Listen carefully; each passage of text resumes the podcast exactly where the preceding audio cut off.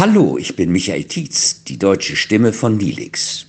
Dass ich diesem vielfältigen Charakter, dieser emotionalen, liebenswerten Person durch meine Stimme Authentizität verleihen konnte, war mit jedem Take eine große Freude.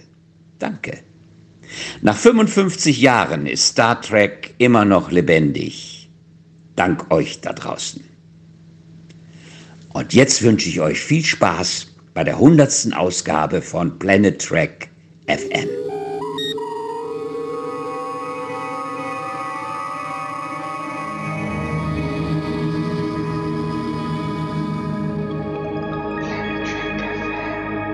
Moin moin und herzlich willkommen zu einer vielleicht nicht ganz so alltäglichen Ausgabe von Planet Trek FM. Die ganze Welt von Star Trek mit mir, eurem Björn Sölter und vor allem mit euch, unseren wunderbaren Hörern da draußen. Wir begehen heute nach knapp vier Jahren Podcast-Geschichte die hundertste Ausgabe. Wer mir das 2017 erzählt hätte, ja, den hätte ich wahrscheinlich aus der nächsten Luftschleuse geleitet. Aus einem kann man mal probieren Projekt, das damals von Sebastian Lorenz von Robots and Dragons ins Leben gerufen wurde, ist für mich und meine Gäste inzwischen eigentlich eine Institution geworden. Ein Treffen mit Freunden an den Mikros und da draußen, ein Austausch über unser liebstes gemeinsames Hobby. Star Trek. Daher danke ich an dieser Stelle zuerst einmal allen, die uns so die Treue halten. Und mehr noch, über die Jahre konnten wir unsere Zuhörerschaft immer weiter ausbauen, sodass wir inzwischen überall, in allen möglichen Portalen, in Podcatchern, über Soundcloud oder über planettrackfm.de gehört werden und eine Reichweite dabei erzielen, die meine kühnsten Vorstellungen weit, weit, weit übertroffen hat. Danke, dass ihr immer noch Spaß daran habt, uns zuzuhören. Ich möchte aber auch meinen Gästen danken, die in 100 Ausgaben und ein paar Shortcasts und Blindcasts mit dabei waren und Planet Track FM eigentlich erst zu dem machen, was es ist. Danke an Torben Kessler von Sci-Fi, an Klingen Teacher Lieven L. Litar, an SF Radio Ikone Mike Hillenbrand, an den Journalisten Stefan Turiak, Andreas Ernst, Stefan Hahn, die Jungs vom Discovery Panel, Andreas Dom und Sebastian Sonntag, Björn Schmitz, Dunderklumpen von Twitter, Dr. Kalber persönlich, Benjamin Stöwe, Thorsten Nobst, Ex-Paramount-Mann und viele andere. Am häufigsten dabei waren drei weitere ganz tolle Menschen, die mich durch die vier Jahre begleitet haben. Autor und Übersetzer Christian Humberg mit seiner unverkennbaren Stimme und dem grandiosen Humor sowie messerscharfen Analysen. Christian war über 30 Mal dabei und kehrt in Kürze zur vierten Staffel von Star Trek Discovery zurück. Moritz Wohlfahrt alias Damok auf dem Ozean, mein langjähriger Co-Pilot in über der Hälfte der Podcasts, mein Bruder im Geiste, wir haben auch den gleichen Geburtstag, allerdings nicht das gleiche Jahr, berühmt für seine Einwürfe und natürlich auch für sein ständiges Geunke. Mit Moritz plane ich gerade weitere Blindcasts und ich freue mich drauf. Last but definitely not least, die Spitzenreiterin mit inzwischen an die 60 Teilnahmen ist die Autorin, Kolumnistin, Übersetzerin und meine bessere Podcast-Hälfte. Und sie ist auch heute wieder hier an meiner Seite zu finden. Ich begrüße Claudia Kern. Hallo Claudia. Hi Björn. Claudia, 100 Mal Planet Track FM, an die 60 Mal Hi Björn. Wir haben das auf der FedCon schon in unserem Livecast besprochen. Ist schon irre. Es ist total irre. Also ich hätte das auch damals, als du mich netterweise das erste Mal eingeladen hast, im Traum nicht gedacht, dass ich 60, bisher 60 Mal dabei sein würde. Ich finde das total krass. Und ich finde es so geil, ich habe mir jetzt als Vorbereitung auf diesen hundertsten Podcast sowohl deinen ersten Auftritt in Ausgabe ah. 6 nochmal angehört, als auch deinen zweiten in Ausgabe 23 und der beginnt halt mit Hallo Claudia, schön, dass du wieder da bist und dann sagst du ja schön, dass ich wieder da sein darf, Björn. Hat ja auch lange genug gedauert. Ich habe immer zu Hause bei WhatsApp geguckt, habe geweint und gewartet und nichts ist passiert. Kann das sein, dass ich da ein klein wenig nachtragend war? Vielleicht hat es sich ja inzwischen gegeben, aber ich habe auf jeden Fall was für dich rausgesucht, nämlich deine ersten Worte in Planet Track FM Ausgabe 6. Pass auf. Hi Björn, bin gerne das erste Mal dabei. Na, was sagst du? Hat sich nicht viel geändert, oder? Ich glaube, ich sollte an meinem persönlichen Wachstum vielleicht noch ein bisschen arbeiten. Nein. Aber sonst. Du bist komplett konsequent, souverän. Und ich meine, Ausgabe 6 2017, das ist kein Wunder, dass das Halbjörn jetzt nach vier Jahren so steil Hatte ja lang genug gedauert, ebenfalls. Stimmt. Ich habe aber noch einen Schmankerl rausgesucht, weil es so schön war, nämlich meine erste Anmoderation vom ersten Planet Track FM Podcast. Hört ihr das mal an?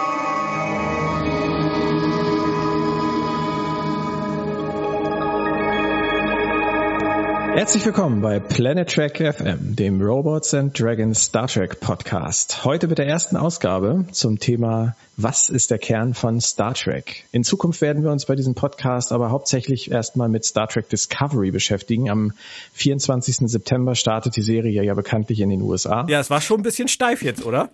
Der, die Menschen wollen angesprochen werden, muss Menschen ansprechen. Ja, vor also, allem muss von Blatt ablesen. Ja, genau. Also der, der Roboter Björn hat sich, ich, ich muss sagen, weißt du, das ist das, was ich mit Wachstum meine. Bei dir hört man eine sehr, sehr deutliche Veränderung von der, dieser ersten Anmoderation bis zur aktuellen. Man hört aber auch das Zittern in der Stimme, die Nervosität, das ist so süß und dieses, dieses Atmen danach, dieses gehetzte. Ja, ja. ja. Hab, hab ich den Satz? Großartig. Aber genug von der Vergangenheit. Wir wollen ja nicht nur zurückgucken. Wir haben uns gedacht, zur Feier des Tages sprechen wir einfach übers Tagesgeschäft. Wir machen hier keinen großen Bums ums Jubiläum, keine Ehrengäste, außer der liebe Michael Tietz zu Beginn, keine Drinks, keine Girlanden, kein Schnickschnack, einfach nur du und ich, Claudia, und eine Episode. Alles wie immer. Einverstanden? Moment, keine Drinks? Du hast gesagt, es gibt Drinks. Ich bin total enttäuscht. Vielleicht danach? Okay, danach, danach lassen wir uns darauf ein. Aber Tagesgeschäft bei der Folge, über die wir heute reden dürfen, tue ich das sehr, sehr gerne. Und das kann man auch nüchtern ertragen. Also nehmen wir doch endlich die letzte Episode der zweiten Staffel von Star Trek Lower Decks ins Visier. First First Contact heißt das gute Stück. Im Deutschen ist man sich da übrigens nicht so einig. Amazon in der, sagt in der Episodenliste selber erster Kontakt. Die Einblendung in der Episode sagt aber richtiger erster erster Kontakt. Da hat irgendjemand gepennt, würde ich sagen. Also, bist du bereit für die 100 und das Finale? Ich denke auch, dass da jemand äh, das verschlimmbessert hat und dachte, dass das ein, äh, ein Rechtschreibfehler ist. Ja, da hat wieder jemand zweimal aus Versehen das Wort geschrieben. Oh, genau so, Praktikanten. Praktikanten. genau. Aber ich bin bereit. Schön. Wieder mal für mich voll Classic Track Flair im Teaser. Sternbasis, Logbucheintrag des Captains übrigens super beschwingt. Captain Freeman hat mir total gut gefallen. Ja. Und dann noch Sonja Gomez. Überraschende Rückkehr? Ja, total. Also ich finde das bei Lower Decks einfach großartig, dass sie es schaffen, ab und zu Leute aus dem Hut zu zaubern, an die man vielleicht seit Jahren nicht mehr gedacht hat. Und das ist für mich auf jeden Fall, äh, trifft das bei Sonja Gomez zu, die ja in TNG das letzte Mal aufgetreten ist und äh, dann hier auch tatsächlich in Lower Decks von der gleichen Schauspielerin gesprochen wird, nämlich von Lucia, Lucia? Wie auch immer sie sich ausspricht, Neff. Wir erinnern uns, äh, Sonja Gomez hat einst als Anson ihr Heißgetränk auf Captain Picard verschüttet und ward seitdem nicht mehr gesehen. Aber sie hat Karriere gemacht, die gute Frau. Total. Also vor allem, sie war ja auch ursprünglich, äh, soweit ich mich erinnere, beziehungsweise soweit ich es nachgelesen habe, als ähm, äh, es sollte sich ja Jordi in sie verlieben. und das haben sie ja dann fallen lassen. Also Jordi tut mir ja bis heute so ein bisschen leid, was äh, diese Geschichten angeht. Aber schön ist auch, dass jetzt hier in äh, Lower Decks Gomez ähm, nachwirkend noch Picard als einschüchternd bezeichnet. Ja, übrigens im Deutschen haben sie es leider verkackt. Äh, da sagt sie, sie hat schon Schlimmeres mit bei schlimmeren Captains gemacht. Oh, nee, das ist fies. Ja, das ist, das passt ja auch gar nicht. Nein, Weil nein. Picard also ist ja einschüch einschüchternd, genau, ja, aber genau. Richtig. Also, dass sie sich von ihm, dass sie von ihm eingeschüchtert wurde, kann ich total verstehen. Aber ihn als einen schlechten Captain zu bezeichnen, das passt überhaupt. Oder schlimmen Captain passt überhaupt nicht. Ja. Nein, aber ich finde das auch schön. Und äh, Sonja Gomez, also der Auftritt in TNG natürlich, aber sie hatte ja auch noch einen weiteren großen Auftritt, den vielleicht gar nicht so viele kennen, nämlich bei Sinnlos im Weltraum. Da gibt es die schöne nachsynchronisierte Szene mit Jordi, äh, mit, dem, mit, der, mit dem Heißgetränk. Und äh, die ist, ja, die ist sehr fragwürdig. Die kann man sich gerne mal anhören. Ähm, da passiert so einiges. Also es geht eigentlich nur um Sex, aber ähm, das ist so bei Sinnlos im Weltraum zusammen mit der heißer Kaffeejunge ist das wahrscheinlich die, die beste Ausgabe gewesen. Aber ich würde sagen, nicht kanonisch. Also. Ja, denke ich jetzt auch mal. Ansonsten hätte Jordi definitiv auf die Couch gemusst bei Diana. Bei den Fantasien, oh oh. die er da ablässt. Aber egal. Ähm, lass uns über Captain Freeman reden. Sie hat offensichtlich endlich das, was sie wollte. Sie bekommt nämlich ihren ersten Erstkontakt. Hat sie es verdient? Ja, also nachdem, wenn ich mir ansehe, was ähm, Freeman und die Besatzung in den letzten zwei Staffeln geleistet hat, als ähm, ja von der Sternenklasse als drittklassig abgetanes Schiff. Und die, also das ist schon beeindruckend. Und ähm, sie haben es verdient, jetzt endlich mal ihren Erstkontakt zu kriegen. Und sie dürfen ihn ja nicht mal alleine durchführen. Das kommt ja noch hinzu. Ja, gut, aber so ist das halt. Man lernt ja, ne? genau. So. Und dann sagt ihr Ehemann, der Admiral, noch etwas. Man darf gratulieren. Hm. Auf dem Flur stößt Mariner derweil mit Jennifer zusammen. Jennifer! Und ergibt an dieser Stelle noch wenig Sinn, was da so passiert, aber dann kommen die großen Tiere aus ihrer Tür und wir erfahren, Freeman plant den Absprung, die kriegt ein neues Schiff und Mariner hört zu. Ja, und da hat man schon so ein bisschen ein Flashback zum Ende der ersten Staffel, oder? Wenn Bäumler. Ja. Wenn Bäumlers Versetzung ansteht und äh, Mariner darauf sehr ähnlich reagiert, finde ich. Ja, obwohl sie ja eigentlich könnte man annehmen, froh sein kann, wenn ihre Mutter vielleicht irgendwann weg ist, aber scheint sie in dem Moment nicht zu sein. Und wenn sie das nun ausgerechnet hört, kann eigentlich nur schiefgehen, oder? Ja, also das weiß man in dem Moment schon. Mariner kommt mir jetzt nicht wie die Person vor, der man Geheimnisse gerne anvertraut. Nein. Bäumler arbeitet derweil an seinem Captain Freeman Plakat für den Captain Freeman Tag oder wie Rutherford sagt, Basteltag für Kleinkinder. Ist aber schön, dass sie das wieder ausgegraben haben, oder? Ja, total. Also das, äh, das fand ich auch von des, vom Captain Picard Tag und dann zum Captain Freeman Tag und das Bäumler das natürlich nutzt, um sich äh, bei Freeman einzuschleiben, ohne zu realisieren, wie lächerlich er sich damit eigentlich macht. Weil es ist ja eigentlich was für Kinder oder wie Mariner später so wunderbar sagen wird, ähm, das ist doch nur ähm, eine Art von Propaganda, um Kinder an Autorität zu gewöhnen. Ja, sehr schön. Sehr, also, sehr, sehr schön beobachtet. ja. Genau, fand ich auch das. Also das, ähm, den Spruch habe ich auch so, da muss ich wirklich drüber lachen. Aber Bäumler ist schon ein kleiner Arschkriecher, oder? Ja, es ist, das finde ich aber auch schön, dass sie das als seinen Charakterzug beibehalten. Also wenn man jetzt zurückguckt, auch über die letzten beiden Staffeln, er hat sich enorm verändert. Also er ist jemand geworden, der sich seiner Fähigkeiten sehr viel bewusster ist, der äh, mehr, der, der selbstsicherer ist, der ähm, sich nicht mehr von jedem und allem einschüchtern lässt, aber er ist eben auch ein Arschkriecher. Und, ich finde. Er will unbedingt nach oben. Er will unbedingt nach oben. Das ist für ihn das Allerwichtigste. Aber auf der anderen Seite ist er, wie wir ja ähm, in anderen Folgen gesehen haben, nicht bereit, andere über die Klinge springen zu lassen dafür. Hm, das stimmt. Ja. Und das finde ich schon sehr schön, dass man eben sieht, er entwickelt sich weiter, aber er legt nicht alle Charakterzüge ab, die man vielleicht als ein bisschen fragwürdig einstufen würde. Und dazu gehört eben auch die Arschkriecherei. Das wäre ja auch zu einfach. Das gelingt ja. uns ja auch nicht. Ich meine. Richtig. Habe ich heute schon absolut gesagt? Bestimmt, oder? Absolut. Also ich habe schon dreimal total gesagt, was ich bemerkt habe. und Mariner lässt kurz danach die Bombe platzen im Rahmen äh, ihrer Freunde, im, im Beisein ihrer Freunde, nicht im Rahmen. Und kein Juckt's. Also im Gegenteil. Wie fandest du denn die Reaktionen von Rutherford, Tandy und Bäumler? Schön. Sie, sie, sie, sie gönnen es Freeman einfach. Sagen so, hey, ja, toll, das ist ja super, dass sie jetzt die Chance bekommt. Sie bekommt eine Beförderung, hat sie ja auch verdient, weil ihnen die Hintergrundbeziehung fehlt, die natürlich Mariner und ihre Mutter miteinander haben. Dass ähm, dafür Mariner sehr viel mehr drin steckt als für den Rest ist auch nachvollziehbar, finde ich. Oder was meinst du? Meine ich äh, auch, aber was ich vor allem meine, ist, dass es super schön ist, dass wir auch in der Nummer 100 Regen haben. Oh nein, es fängt schon wieder an zu regnen. Ich, hätte, ich hatte mich so, das habe ich vor dir gehört. Ich hatte mich so auf Google verlassen. Google so, nee, ab 14 Uhr fängt es erst an zu regnen. so super, dann kriegen wir den Podcast locker gestemmt bis dahin. Und nein, nein, das gehört dazu. Und das ist, das klingt jetzt halt wieder so, als würdest du deine Ballerspiele anschmeißen. Also von daher alles gut. Oh, Moment, warte, dann muss ich gerade mal kurz Counter-Strike anwerfen. Wenn wir es redet sich einfach viel besser, wenn man Counter-Strike spielt. Richtig.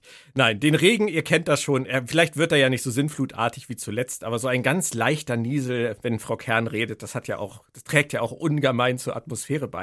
ähm, aber auf deine Frage einzugehen, äh, ja, ich finde das total cool. Sie denken halt nur an Party, an Spalierstehen und ja, das ist doch toll für sie. Das ist halt eine komplett andere Reaktion, als Mariner sie zeigt, aber wir sollen natürlich auch sehen, dass es Mariner schon irgendwie anfasst. Es ist halt ihre Mutter.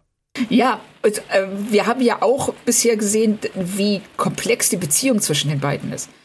Und ähm, die ist ja auch von Höhen und Tiefen geprägt. Und Mariner, das ist ja ihre persönliche, ja, ich sag mal fast schon Heldenreise von der ersten Staffel bis hierher, ist ja auch immer so ein bisschen das Spiegelbild ähm, der Beziehung zu ihrer Mutter.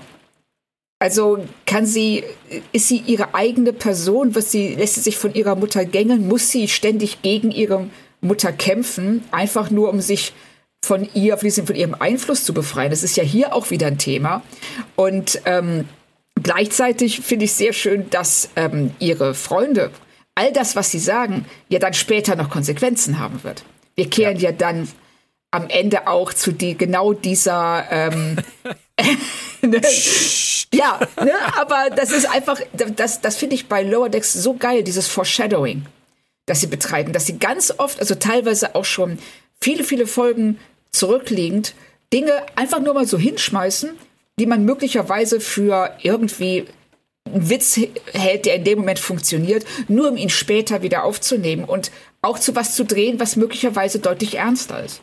Hm. Ja, da kommt ja in dieser Folge auch noch was Genau. Ähm, da müssen wir dann noch drüber sprechen. Aber es geht sowieso jetzt gerade um Rutherford und Tandy, denn die bekommen auch noch eine kleine Nebenhandlung.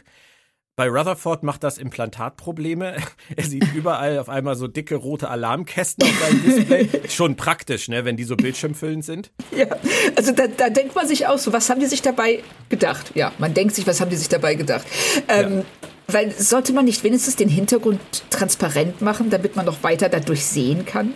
Ich finde das auch so, so geil, wie er dann so viele Kästen auf dem Display hat, dass er nicht merkt, dass Tandy schon gegangen ist. Ja, genau, der immer mit ihr weiterredet. Das genau. Nein, also du hast schon recht. Also Transparenz ist ein Thema oder halt sonst vielleicht einfach ein bisschen kleiner. Ich meine, klar, ja. man soll es sehen, aber so zehn auf einmal braucht man vielleicht auch nicht.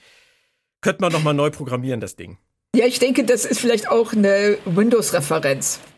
wo ja dann mal gerne ähm, bei alten Windows-Versionen dann äh, nicht nur ein eine plötzliche Ausnahme, irgendein Ausnahmefehler oder sonst irgendwas auftrat, sondern auf einmal der ganze Bildschirm voll von diesen Kästchen war, die man dann nicht mehr wegklicken konnte. Richtig. Absolut. Absolut. Absolut und total. Tandy wird derweil zu Theana gerufen und da wiederholt sich eigentlich dieses aus Versehen zuhören, was Mariner vorher auch schon hatte. Und äh, Tandy denkt jetzt, sie soll rausgeworfen werden, weil Taana sie aus dem System der Krankenstation löscht. Ich habe nur so gedacht, ja, warum fragt sie nicht? Ja, Ist das, das unterschwellige Angst. Ja, sie hat ja Angst vor Theana. Das äh, merkt man ja immer wieder und das sagt sie ja auch. Dass, ähm, sie weiß überhaupt nicht, wie sie mit ihr umgehen soll. Sie glaubt, also sie unterstellt einfach, dass Theanas kratzbürstige Art ihr gegenüber persönlich gemeint ist, was es nicht ist. Und sie ähm, kann damit nicht umgehen. Und deshalb äh, nimmt sie auch immer das Allerschlimmste an. Und dadurch glaubt sie in dem Moment dann auch, äh, dass Taana sie aus dem System löscht, bedeutet, dass sie jetzt rausfliegt. Aber ich sehe es auch so, Taana, gerade weil sie so ein extrovertierter Charakter ist, hätte ich gedacht, dass sie dann wenigstens da steht oder zu Taana geht und sagt so, wow, das, ähm, ich, wieso ich habe gedacht, ich habe hier alles gemacht. Es tut mir so leid, dass ich sie enttäuscht habe. Sonst irgendwas. Aber dass sie sich einfach umdreht und geht, fand ich auch, ähm, da hat man es sich ein bisschen einfach gemacht. Wobei es natürlich auch wieder zu diesem Motto der Folge beiträgt, Kommunikation ist wichtig. Das äh, lernen ja einige Figuren in dieser Folge, wie wichtig es ist, Dinge anzusprechen, offen anzusprechen, offen zu kommunizieren. und von daher passt das ja. Und sie rennt dann zu Rutherford und heult sich aus. Das ist ihre Lösung. Besonders süß fand ich eigentlich daran, wie Rutherford damit umgeht ähm, und diese total niedliche Idee hat, wieder total euphorisch sagt, da machen wir jetzt halt eine Abschiedsrunde und besuchen nochmal alle tollen Orte auf dem Schiff. Yeah! Ja, ja er, ist, er ist so positiv. Und das finde ich bei ihm eigentlich einen ganz tollen Charakterzug. Dass er bekommt hier diese Nachricht, die ja auch für ihn eigentlich ähm, möglicherweise schlimm ist, weil er Tandy verliert. Und wie reagiert er darauf? Er, der, denkt nicht an sich selbst, sondern er denkt daran, wie kann ich ihr diese, äh, diesen Abschied versüßen. Und komm, wir besuchen noch einmal die tollsten Orte auf dem Schiff. Mhm. Ah, das passt ja total zu ihm. So ist ja die ganze Serie schon. Hast du jemals gedacht, dass es bei den beiden vielleicht so in Richtung einer Liebelei gehen könnte? Schon. Also, ich finde, sie tendieren schon so ein bisschen dahin. Oder, oder wie siehst du das? Ja, ich war mir nie ganz sicher. Also es kommt ja noch was in dieser Folge, was man so, so und so interpretieren kann. Und ähm, eine andere Szene ist die da in dieser Jeffreys-Röhre, wo ähm, Tandy äh, sagt, dass sie das Schiff vermissen wird und oder ähnlich und dann sagt Rutherford, er liebt die Cerritos, wo, wo er auch hätte sagen können, ich werde dich auch vermissen, ich liebe dich nämlich. ähm, aber er sagt, er liebt die Cerritos. Das finde ich, das ist bei ihm immer so ganz schwer vorherzusehen, wohin seine Emotionen sich richten, finde ich. Ja. Finde ich auch. Also ich hatte auch den Eindruck, dass sie beide, äh, dass sie noch nicht bereit sind, darüber nachzudenken, ob sie eine Beziehung haben möchten. Und äh, jetzt in dem Fall, da ja Tandy glaubt, sie wird das Schiff eh verlassen, dass sie ja auch keine Zukunft hätte. Dass hm. sie dann diese Emotionen, die sie eigentlich aufeinander, füreinander empfinden, auf das Schiff richten.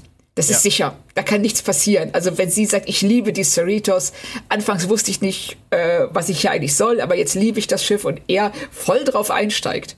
Ja. Sagst du, ja, ich liebe die Cerritos auch. Das ist mein, das ist so ein tolles Schiff. Ich bin so gerne hier. Und eigentlich meiden sie einander möglich. Wir werden ja. es erleben. Richtig.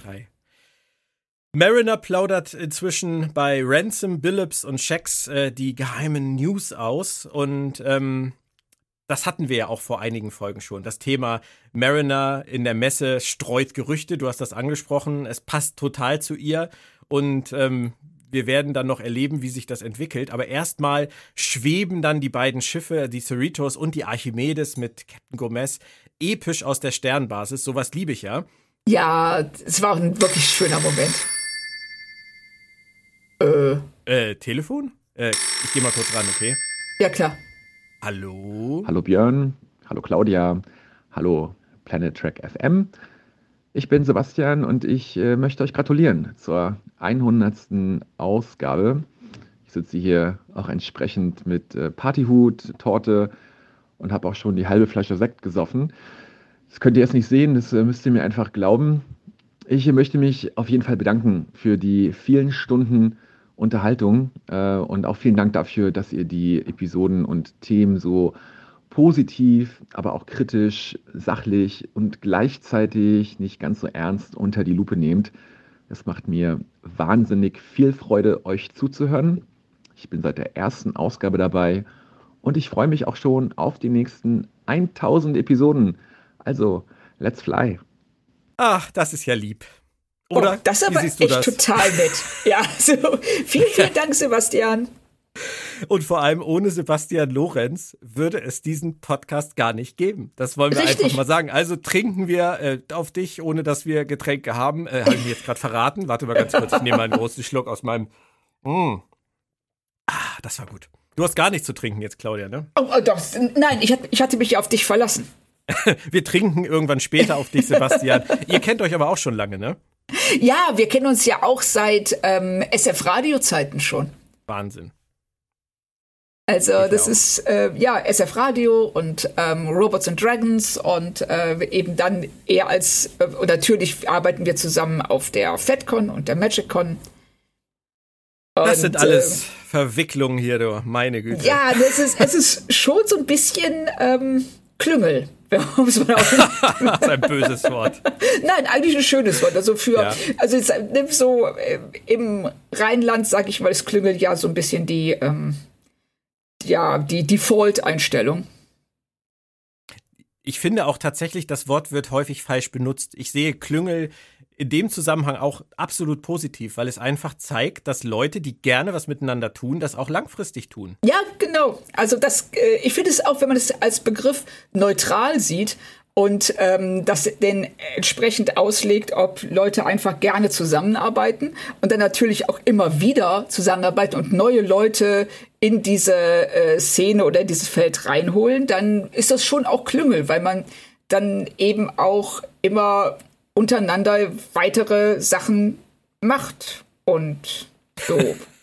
Das hast du sehr schön erklärt und du hast vor allem eine perfekte Überleitung gebracht zu Leute, die gerne miteinander arbeiten und nicht einsehen ja, wollen, dass genau. es vielleicht endet. Denn Freeman fliegt auf der Brücke ihr Geheimnis um die Ohren. Ich finde das schon ziemlich großartig, wie die Shax und Ransom und, und Billups sich da anstellen auf ja, der Brücke. Die sind ja derartig, ähm, ja, um es ähm, ganz äh, konkret zu sagen, angepisst und äh, reiben ihr das ja bei jeder, äh, wenn, wenn, wenn sie dann irgendwie sagt, so ja, ähm, äh, gibt es irgendwelche Neuigkeiten von Blabla? Nein, das würde ich Ihnen sagen. Ich behalte ja nichts für mich. Im Gegensatz zu anderen gebe ich alle wichtigen Informationen weiter, die andere wissen sollten. Ich bin ein offenes Buch. Ich bin ein offenes Buch, genau.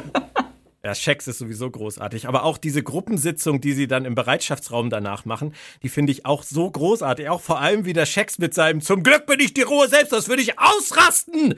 Ja, das, wobei sie das auch äh, nicht so schön ähm, übersetzt haben, finde ich. Äh, weil er sagt äh, im Original, was ja viel besser zu ihm als Bajorana passt, You're lucky I'm so spiritually centered or I'd snap. Ah, okay. Ja, gut.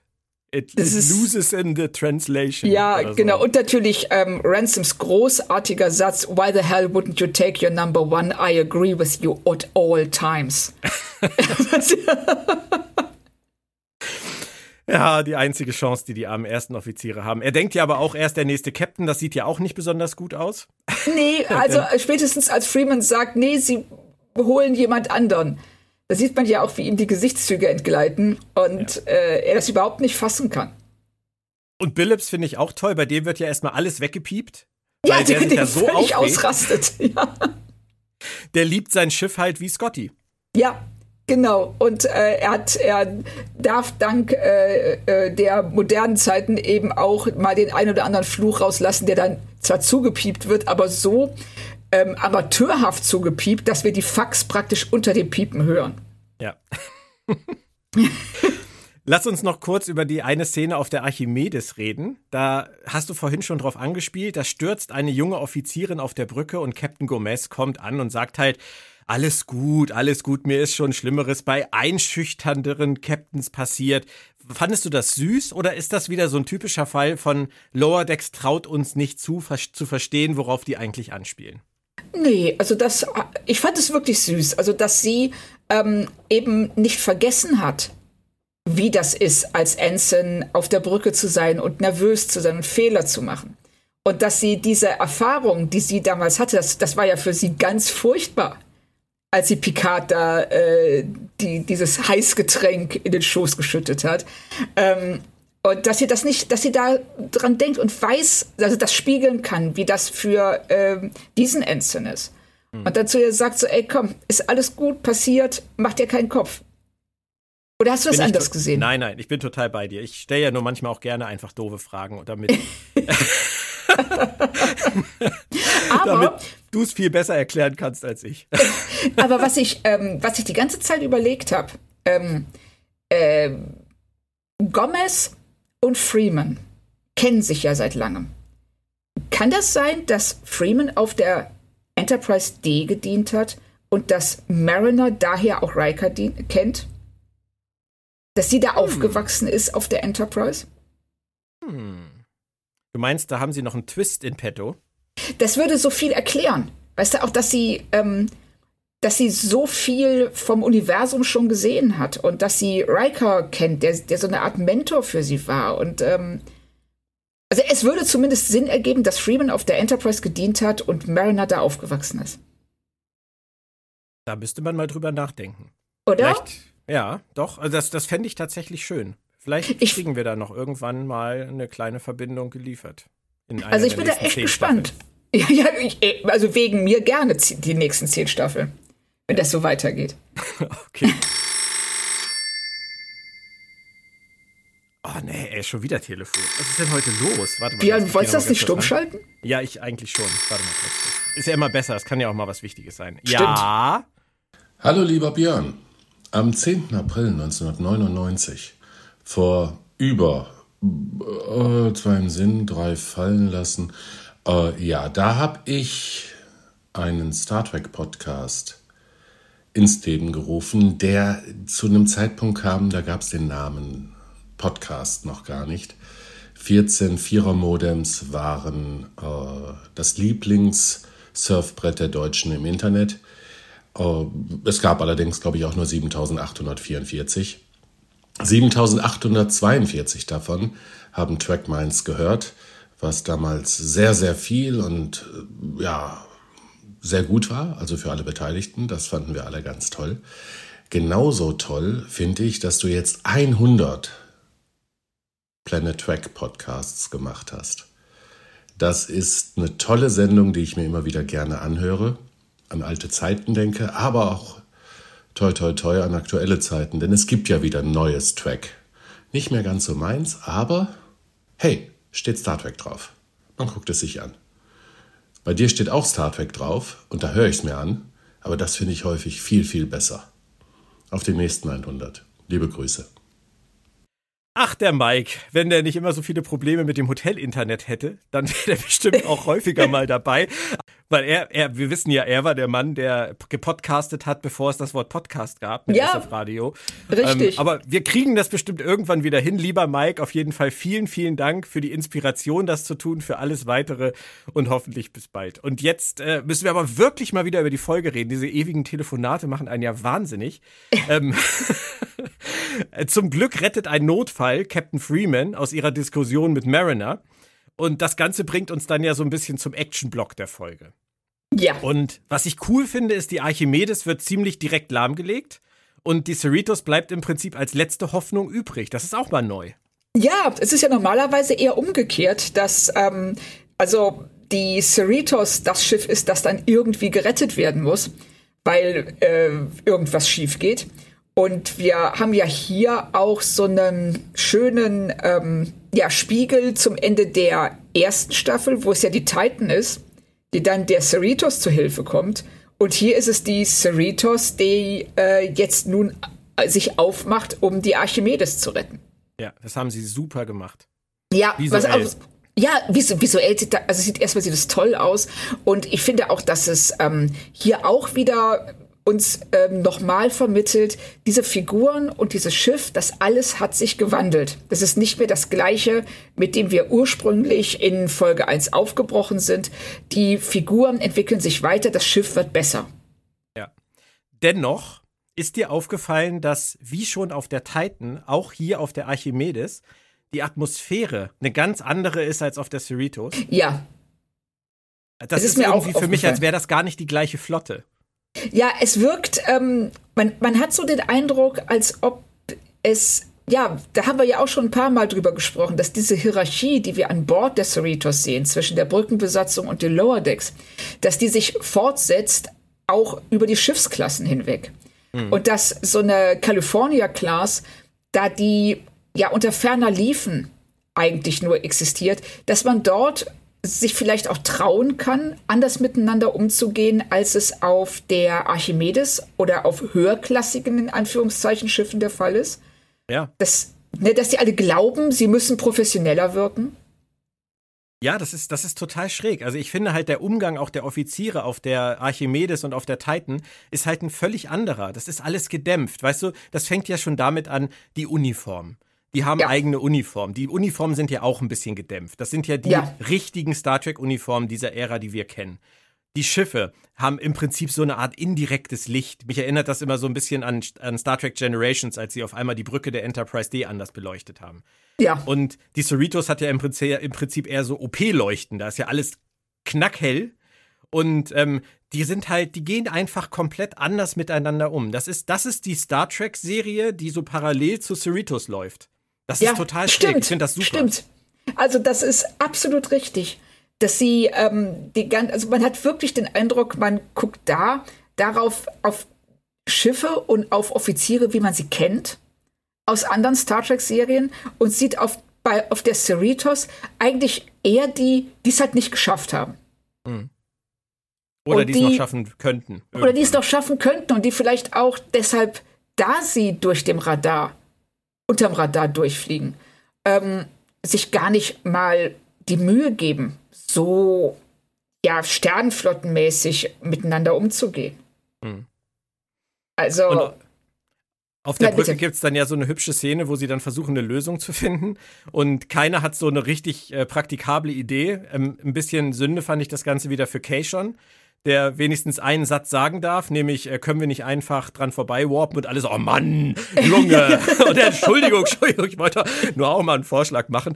Das ja. war jetzt wieder sein einziger Auftritt. Aber bemerkenswert fand ich, dass Captain Freeman halt dann am Ende sagt, ja, aber wir müssen ja irgendwas machen, auch gerne irgendwas total abgefuckt ist, kann man jetzt wegpiepen, und guckt ihre Tochter an und die sagt, tut mir leid, ich habe auch keine Idee. Ja, genau, weil sie, weil sie weiß, sie erkennt ja auch Mariners Fähigkeiten und das ist eben die Regeln zu ignorieren und auf Sachen zu kommen, auf die niemand sonst kommen könnte, weil alle anderen innerhalb dieses äh, Korsetts gefangen sind.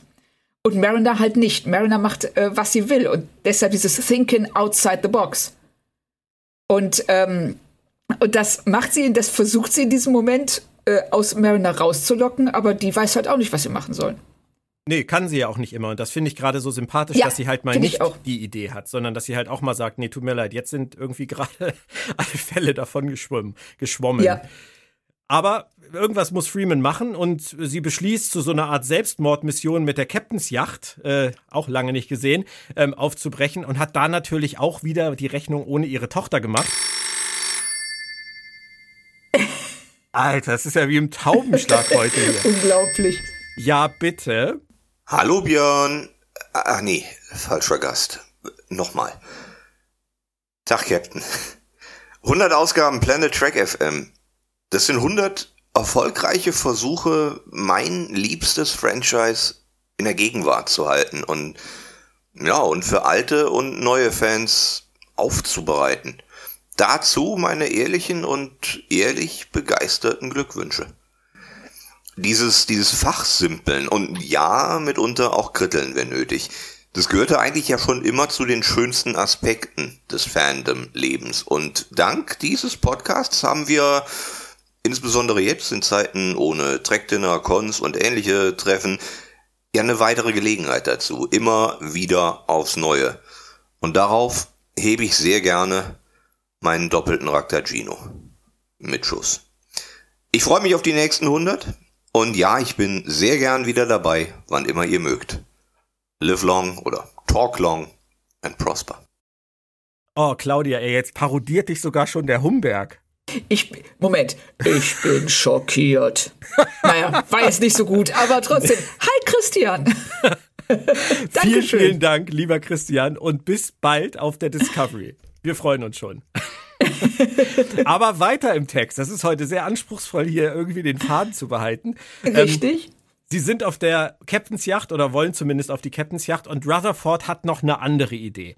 Die Außenhülle muss weg. Das Schiff wird ausgezogen. Sich nackt machen, emotional wie physisch, das ist irgendwie auch das Thema der Folge, oder? Ja, auf jeden Fall. Das, ähm, dieses sich selbst öffnen und das zeigen sich hier ähm, treiben sie es auf die Spitze, indem sie die Cerritos zwingen, all diese Defensivmechanismen, von denen das Schiff umgeben ist, all das, was sie vom All trennt, was als Schutz fungiert, ist auf einmal eine Gefahr und muss entfernt werden. Und die Cerritos muss sich trauen, praktisch nackt ähm, äh, sich in Gefahr zu begeben, um anderen helfen zu können.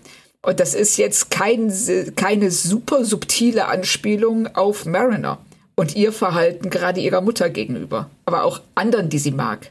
Ihre Mutter sagt es ja am Ende dann noch ganz konkret. Sie muss sich öffnen. Sie muss ja. lernen, sich zu öffnen. Und dieses Nacktsein, das steht natürlich ähm, auch für Dinge wie ehrlich sein, aufrichtig sein, authentisch sein, ja. mit offenem Visier miteinander umgehen. Das passt dann halt auch wieder perfekt zu Tandy, die sich in ihr Schneckenhaus zurückzieht und Taana nicht konfrontiert. Ja, und sie die das ganze Problem hätte lösen können, tatsächlich mit nur einer einzigen Frage. Und stattdessen die Hälfte der Folge damit verbringt, ähm, sich äh, zu schämen für ihr angebliches Scheitern und äh, sich vor Theana sogar zu verstecken.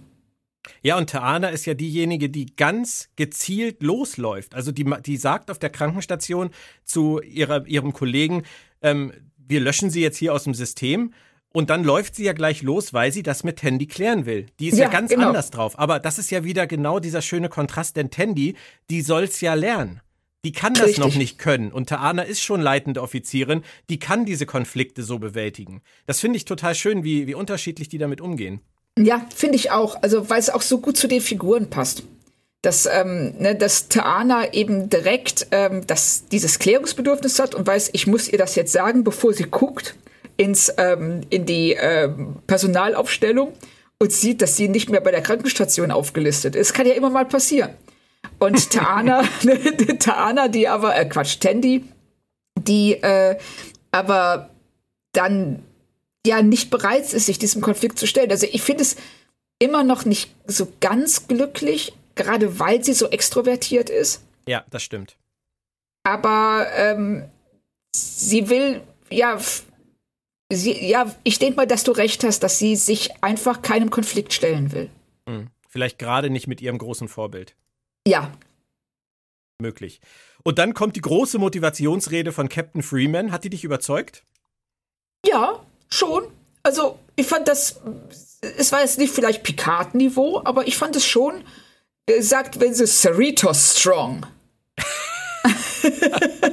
ja, komm, ey, also jetzt spätestens ist doch klar, die Cerritos sind die Packlets der Sternflotte. Ja, das, das kann doch auch nicht anders gemeint sein. Das ist so, ich glaube auch, also das ist Cerritos strong. Also, ja, das, ähm, sie, sie, sie sagt eben ganz klar, ja, wie die Packlets auch, wir sind stark. Ja, das, auf Deutsch sagt sie das übrigens exakt so. Die Cerritos ist stark. Oh. Okay, naja. finde ich, macht den Witz ein bisschen kaputt, ne? Ja, na, es, es geht schon. Man, man muss akzeptieren, dass es in unterschiedlichen Sprachen anders ausgelegt wird. Klar. Vielleicht traut man den Leuten auch in den unterschiedlichen Ländern unterschiedliche Sachen zu. Immer noch, immer noch. Aber egal ob auf Deutsch oder Englisch, mein Lieblingswitz an dieser Stelle funktioniert, glaube ich, universell. Ach ja, und das Tanzturnier muss leider, leider verschoben werden. ja, genau. Ich finde, das ist ein perfektes Beispiel für Lower Decks Situationskurve. Ja, Absolut. Du hast dieses, ähm, was wir ja auch schon ganz oft angesprochen haben, du hast diese großen, wichtigen Probleme, die das Schiff gefährden, vielleicht sogar die halbe Galaxis oder äh, fremde Planeten. Und dann hast du diese kleinen persönlichen Dinge. Mhm. Und ne, du hast hier, ja, die, die, die, die Außenhülle muss abgeworfen werden. Wir fliegen durch dieses ähm, unglaublich gefährliche Trümmerfeld. Aber das Tanzturnier, da steht diese Tänzerin und schmeißt dann voller Wut ihre ihr Tanzaccessoire auf den Boden, weil das ist für sie in dem Moment wichtig. Natürlich. Natürlich ist es das. Das ist ja, die, sie spielen ja perfekt immer wieder mit Perspektiven. Ja. Und das tun sie hier halt auch. Natürlich ist das wichtig. Die haben dafür trainiert. Das ist jetzt die Jury, das ist jetzt die große Geschichte und wegen so einem Scheiß. Na, aber das, das kann, das finde ich, kann Lower Decks inzwischen wirklich toll an diesen ja. Stellen so diese kleinen Nadelstiche zu setzen, wo du echt unterm Tisch liegst. Ja, richtig. Also, also ich so zumindest. ein großer, ja, es ist so ein großartiger Witz, weil sie immer wieder das, ähm, das Große und Allumfassende äh, dem Kleinen und Alltäglichen gegenüberstellen und dann einfach mal die Waagschale kippen lassen. Mhm so in Momenten, in denen du halt überhaupt nicht damit rechnest, also dass sich Freeman in dieser Sekunde, in dieser Situation überhaupt daran erinnert, dass gerade ein Tanzturnier stattfindet. das ist ja alleine schon großartig. Ja, ja so, alles im Griff. Ja, genau, das war wirklich so, als würdest du sagen, und Mariner, wenn du dein Quartier verlässt, mach bitte das Licht aus. Genau. So. Sie, ist, sie, ist, halt die Mama der Kompanie. Ja, sie, ja, sie sagt ja dann auch an einer Stelle tatsächlich zu Mariner, pass auf, dass du dir nicht den Fuß wegphaserst. genau. so. Das ist das Äquivalent zu äh, Fall nicht hin oder ähm, bind, dir die bind dir die Schuhe zu. Das äh, heute ja, später macht man sich halt über andere Dinge Gedanken. Genau, oder der, der Klassiker, geh nicht mit nassen Haaren raus. Genau, auch schön, ja. ich sehe, du kennst sowas. Oh Mann.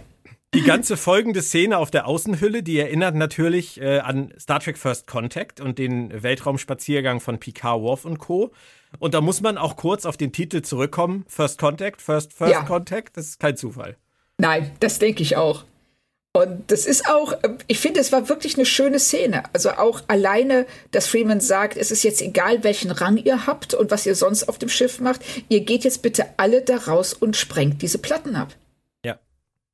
Und wir arbeiten zusammen. Und da, da kommt dieses Cerritos Strong. Ja, und das ist, das ist so toll, wie äh, diese Unterhaltung auch abläuft, dass irgendjemand, ich weiß nicht, ob es äh, Rutherford oder Tandy ist, sagt zu Freeman, sie glauben also, es ist unmöglich und sie antwortet, nein, ich glaube, wir sollten anfangen oder wir sollten ja, genau. uns beeilen. Wir sollten uns beeilen. Also Führungsstärke ist da auf jeden Fall vorhanden. Ja, und das ist auch was, was man bei ihr, finde ich, in der ersten Staffel, gerade am Anfang der ersten Staffel, nicht so gesehen hat. Da ist sie noch ähm, auch ja, zu impulsiv und nicht immer souverän. Und jetzt mittlerweile ist sie, sie ist auch gewachsen. Also sie ist jetzt, äh, wäre sie ein Captain, die ich, wo ich sofort sagen, bei der ich sofort sagen würde, klar möchte ich auf dem Schiff dienen. Ja. Und dann oh. kommt auch Rutherfords Problem wieder ins Spiel in dieser Sequenz. Ähm, und das ist wieder so ein Moment gewesen, den ich echt, den ich total abgefeiert habe. Wie süß ist das bitte? Seit er sein Gedächtnis verloren hat in der letzten äh, Staffel oder nach der letzten Staffel durch seinen Unfall, macht er sich jetzt von allen Dingen, die er mit Tandy erlebt, drei Sicherheitskopien. Ja. Und kann es eine schönere Liebeserklärung geben? Also ich als heimlicher Romantiker, ich, da geht mir das Herz auf. Ich fand das auch, ich fand das so toll, dass er sagt, ja, ich will nicht, dass mir das nochmal passiert. Und dann bin ich lieber übervorsichtig, so wie jemand, dem einmal die Festplatte abgeraucht ist und der danach alles an mindestens sechs verschiedenen Orten speichert, damit das nie wieder passieren kann. Und damit aber, wie er dann, ähm, äh, wie er dann auch ähm, Billings, äh, Billops, Billings, Billops fest. ja, ich, ich, ich war mir gerade nicht sicher, war es jetzt Stevens oder Billops, also habe ich einfach Billings draus gemacht. Aber ich glaube, es ist Billops, der dann zu ihm sagt, was nützen dir die besten Erinnerungen, wenn du keine neuen machen kannst? Ja, das finde ich ist auch ein ganz, ganz toller Satz. Toll. Und nicht nur in der Szene, sondern vielleicht hebe ich jetzt ein bisschen zu sehr ab dann liegt das aber definitiv heute am Jubiläum. Ähm, denn ich sehe das auch so ein bisschen so als, als Meta-Kommentar auf Star Trek, weil nur ans Alte klammern hilft halt nicht. Ja, deshalb, äh, wir haben uns ja schon öfter darüber unterhalten. Ich finde Nostalgie etwas sehr, sehr Schwieriges und auch Unangenehmes, weil es ähm, suggeriert, dass du rückwärts gerichtet bist, dass du ähm, Dinge aus der, dich an Dingen der Vergangenheit klammerst, aber dabei vielleicht die Zukunft aus dem Blick verlierst oder die Gegenwart. Genau, weil man im Prinzip sagt, es wird nie wieder so gut wie damals. Ja, und das ist ja Unsinn. Das ähm, mag sicherlich bei manchen zutreffen und in sehr speziellen Situationen, aber insgesamt ist ja äh, Nostalgie was, ähm, was nie erfüllt werden kann, was nie bedient werden kann. Mhm. Ja, man kann sich ja schön, ja, sag du ruhig. Ja, nee, nee, sag, sag du ruhig. Äh, man kann sich ja an, an Dinge von früher positiv erinnern, darum geht es ja gar nicht. Und die werden ja auch nicht schlechter dadurch, dass man nach vorne guckt. Aber was, was Billups im Prinzip Rutherford ja versucht zu sagen, ist, wenn du das so machst, wie du es machst, verpasst du unter Umständen die Schönheit des Neuen. Ja, genau, du verpasst die Gegenwart, du äh, bist so ähm, fokussiert auf die Vergangenheit und hast ähm, so eine Angst, das zu verlieren, was du früher hattest, dass du vergisst, äh, auf die Gegenwart zu achten und äh, ja, in, im Jetzt zu leben. Also es ist schon jetzt, ein toller Moment. Haben wir jetzt gerade eine Lanze für New Track gebrochen? Äh, ich denke, wir haben eine Lanze generell für die Gegenwart gebrochen und ähm, das hat sie vielleicht auch verdient. Aber für New Track definitiv auch. Und äh, Lower Decks ist ja ein Teil von New Track und ich weiß gar nicht. Du bist ja ganz außer dir, Claudia. Du bist ja ganz angefasst von unserem Jubiläum. Du, du bist ja, ja, du hast ja. Ich bin. Ne, so, ich finde das, find das schön gerade. das ist ein Moment, den müssen wir festhalten. Mindestens dreimal zusätzlich sicherheitsgespeichert. Äh, äh, wie heißt das? Nee, gesichert. Das gesichert. War das Wort, was ich gesucht habe. Genau. Oh. oh. meine Güte. Also, wir könnten natürlich jetzt einfach sagen, wir, wir machen jetzt weiter, aber ähm, ich glaube, dass das Klingeln, das wird uns auf den Keks gehen. Ähm, ich gehe noch mal ran. Ja, Hallo, mein Name ist Martin Hoch von Second Radio. Ich habe das große Vergnügen, mit dem lieben Björn in loser Reihenfolge über seine vielen, vielen Projekte zu sprechen. Und das macht mir immer wieder großen Spaß, denn die Leidenschaft, die er zum Thema Star Trek insbesondere an den Tag legt, beeindruckt mich immer wieder. Und die hört man auch vor allem im Podcast Planet Track FM, der nun schon seine hundertste Folge feiert. Herzlichen Glückwunsch dazu auch von mir. 100 Folgen eines Podcastes, das schafft nicht jeder. Gandhi, Jesus und wie sie alle heißen, haben das nicht. Deswegen Glückwunsch und weiter so auf die nächsten 100, mindestens, wenn nicht sogar noch ein paar Nullen hinten dran. Jemand wie ich, der behauptet, alles über Star Trek zu wissen, lernt tatsächlich noch mit jeder Folge etwas Neues dazu und vor allem, und das finde ich ganz besonders toll an eurem Podcast, die Blickwinkel, die ihr mitbringt auf ja, Dinge, wo ich eigentlich dachte, dazu ist alles gesagt, entdecke ich immer wieder nochmal neu. Vielen, vielen Dank dafür von mir. Und wenn ich einen Wunsch äußern darf für die nächsten Ausgaben, ein Revival der Podcast-Singers wäre sehr schön. In den Anfangstagen hat man da öfter mal zum Beispiel ein Cover der Kelly Family gehört und das halt bei mir im Kopf bis heute nach. Vielen, vielen Dank nochmal, macht weiter so und alles Gute. Ach, das ist ja auch total süß. Martin Hoch, ein ganz lieber Mensch und Kollege. Und er war es übrigens, Claudia, damals auch, der mir diese Sprachnachricht geschickt hat, die anfing mit, ich mach's mal wie die Kern. Hi Björn! Das ist Martin Hoch gewesen. Also Martin, vielen, vielen Dank für deine lieben Worte und dass du uns so fleißig zuhörst und hoffentlich bis ganz bald bei Second Radio. Wo war ich, Claudia? Ich habe keine Ahnung. Die an ganzen Anrufe, die machen mich, die machen mich total fertig. Also ich glaube, wir waren gerade bei New Track und ähm, bei, ähm, ne, ne, bei, der, bei der Gegenwart und dass man in der Gegenwart leben sollte und so weiter. Und ähm, dass wir gerade ja. beide so ein bisschen abgehoben haben. Genau. Und abheben tut ja auch dann, nee, das ist jetzt eine ganz miese Überleitung, die Cerritos, nämlich dank Ransom und dem Joystick-Trick des ja. William T. Riker. Er darf auch nochmal, das ist dann eine Anspielung nicht auf First Contact, sondern auf Insurrection, aber ich hätte den Joystick nicht nochmal gebraucht. Jaul.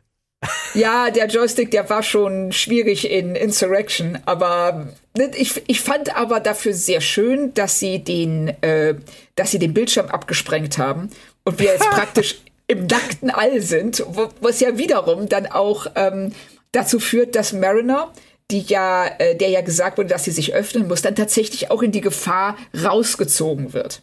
Ja. Oder stimmt. rausgedrückt wird, beziehungsweise. Ja.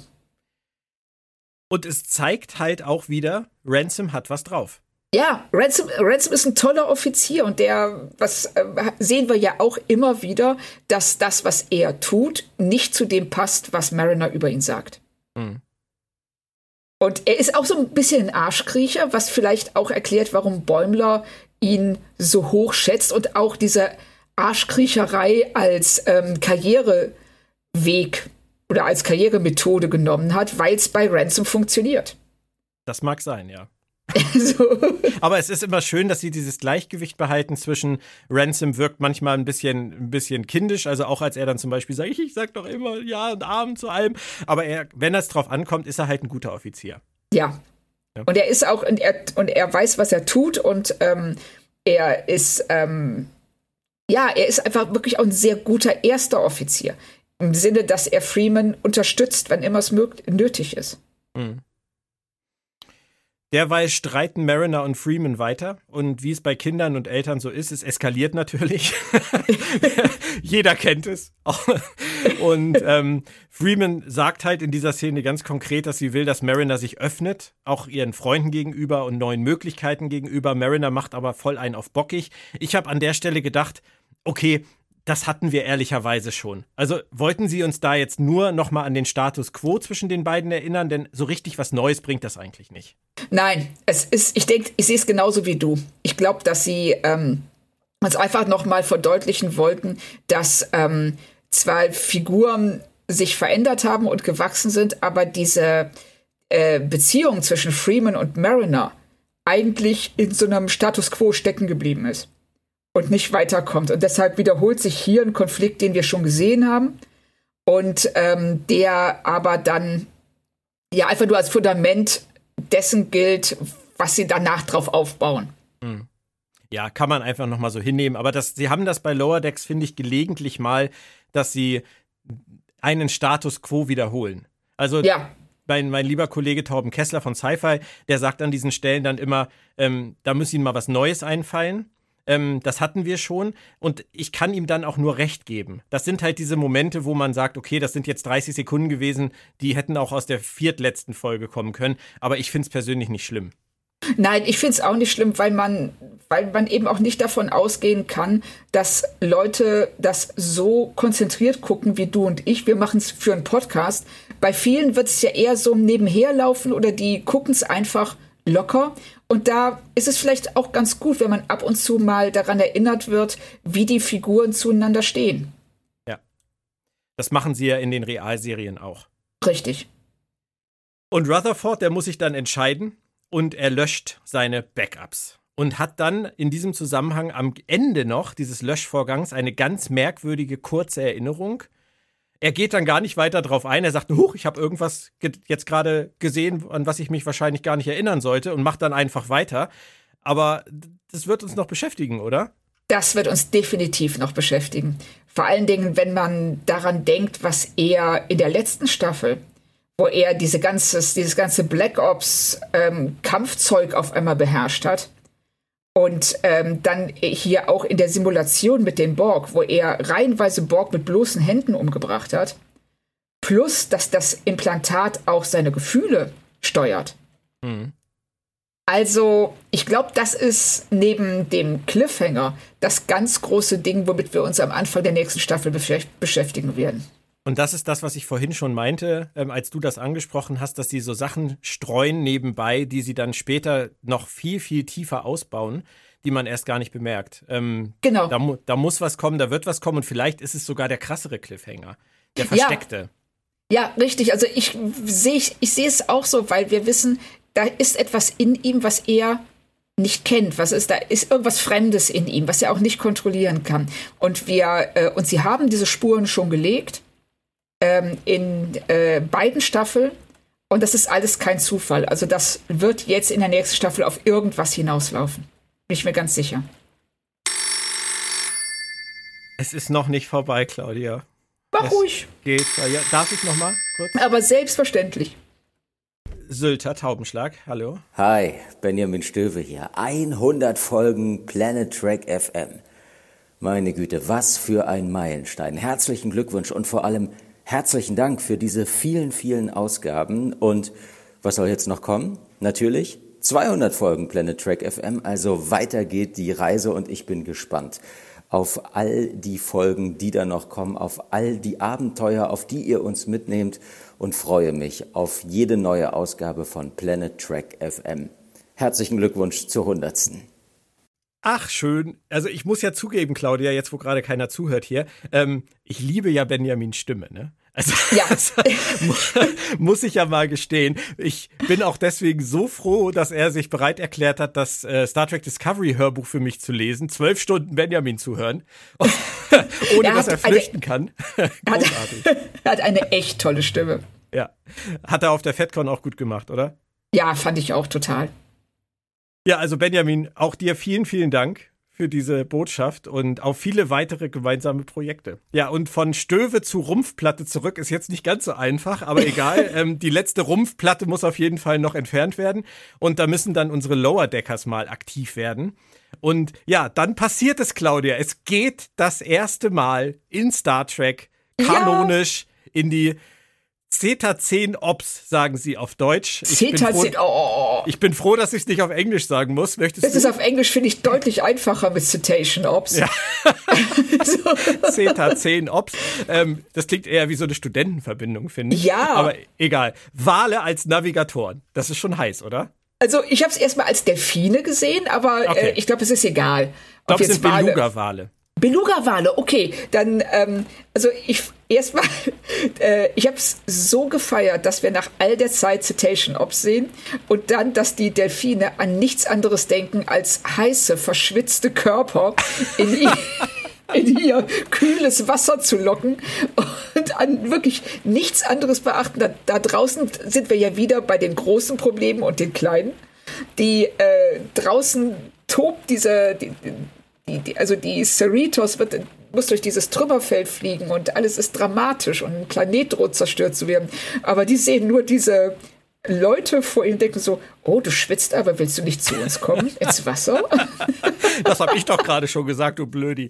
Nein, ja, genau. aber ich finde es ich find's auch großartig, dass die, dass die so untertitelt sind, auf diese Art Ja. und Weise. Weißt du, ich habe böseste Vorahnungen gehabt, als das äh, mal angekündigt wurde, was jetzt Sequest zum Beispiel angeht und Ja. den sprechenden Delfin. Aber das Genau. hier, das war echt süß. Das war, das war so toll gemacht. Zum einen, zum einen, dass die halt auch so rotzig miteinander umgehen. Ja. Und dann, äh, wenn sie sich, äh, wenn sie total außer sich sind, weil dieser Hebel nicht flossenkompatibel ist, ne, den dann ja Bäumler umlegen muss. Und ähm, also es ist äh, ganz, ganz groß. Also Aber ich hoffe, haben- Ja, bitte? dass das nicht das letzte Mal ist, dass wir Citation Ops sehen. Ja, das hoffe ich auch. CETA 10 Ops. Ähm, aber wir haben ein Riesenproblem. Ist dir das aufgefallen? Weil es wurde Äh. ja damals in den Blueprints zu Star Trek The Next Generation Enterprise D wurde das ja tatsächlich mal erwähnt, dass es die gibt. Und auch in der Serie wurde das mal so am Rande erwähnt. Ja. Aber es wurde nie gezeigt. Richtig. Und jetzt im von uns übersetzten TNG-Handbuch, ich sag mal im ultimativen, wahrscheinlich letzten jemals erscheinenden TNG-technischen Handbuch, was jetzt rausgekommen ist, haben die das in den USA rausgelassen. Das wäre doch Nein. die Chance gewesen. Ah, verdammt. Das ist, ja, das ist wirklich bitter. Also ich würde sagen, äh, das ist der Punkt, an dem man sich einen blauen Filzstift nehmen sollte und einfach irgendwo so einfach Citation Ops einkringen, äh, einkreisen, einkringeln? Einzeichnen. Jetzt, das war das Wort. Einzeichnen sollte.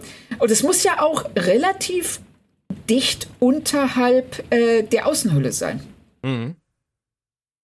Ja, wir werden es nicht, mehr- nicht mehr erfahren, aber vielleicht kommt es dann Stimmt. ja im technischen Handbuch zur Cerritos. Oh, darauf, also darauf würde ich mich richtig freuen, wenn es drin wäre. Also Hab generell technisches Handbuch zur äh, Cerritos finde ich sehr groß.